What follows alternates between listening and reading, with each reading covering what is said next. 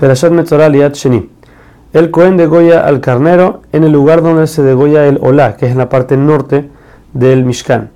Aún que ya en Perashat pasadas vimos que el Asham se degolla en ese lugar, pero aquí como vamos a ver que la forma de cómo usar este, este, esta ofrenda es diferente a cualquier Asham normal, por eso la Torah tuvo que decirte dónde hay que degollarlo.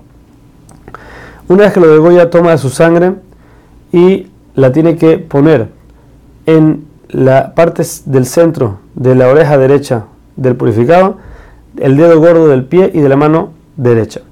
Luego toma el log de Shemen de lo, que de lo que tenía que traer el purificado. Una de las cosas era, aparte de, los animales, tenía que traer un log de aceite.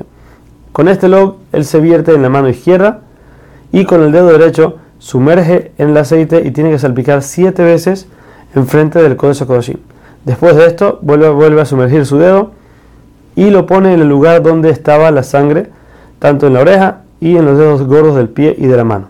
Por último, de lo que le queda de aceite en la mano, tiene que vertirlo sobre la cabeza del purificado. Con esto termina el Cohen haciendo después el Hatat y ya ahora el leproso está totalmente puro.